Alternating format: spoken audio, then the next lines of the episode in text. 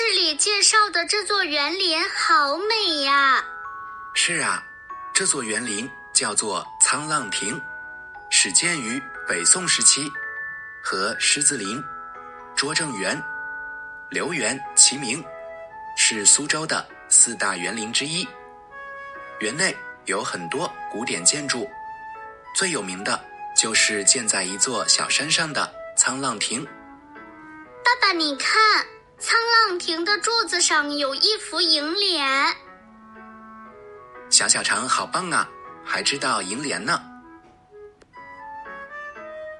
那当然啦，您之前给我讲过的，楹联也叫对联、对字，因为古时候大多挂在建筑的楹柱上而得名。没错，你说的很对。爸爸，这幅楹联上写的是什么呢？您可以读给我听听吗？好啊，楹联上写的是“清风明月本无价，近水远山皆有情”。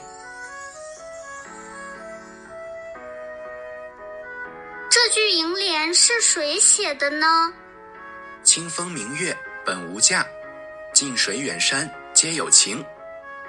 这句话是清代学者梁章钜为沧浪亭题写的集句联。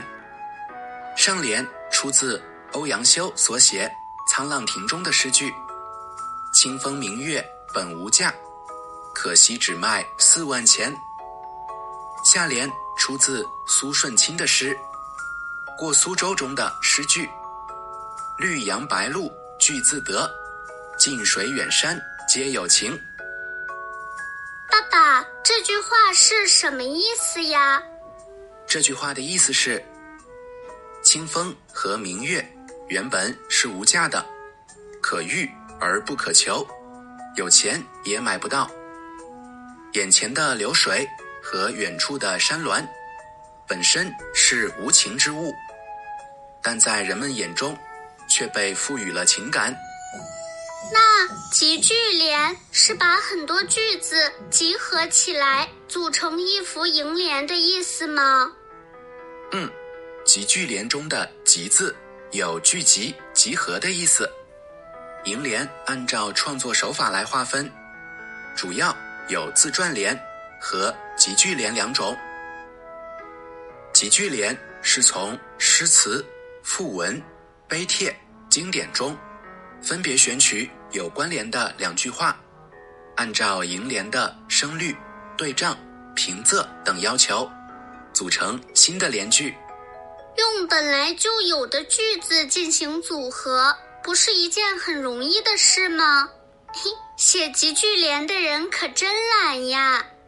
小小常说的可不对哟，集句联非常考验创作者的学问。从浩如烟海的书籍中选择适合的内容，要拥有非常广博的知识。进行创作的时候，既要保留原文中的句子，还得让两句话读起来协调有新意，并不是一件容易的事儿。原来写集句联需要这么多学问呀！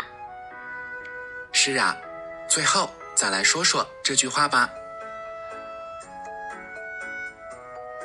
清风明月本无价，近水远山皆有情。小朋友们，这句话你学会了吗？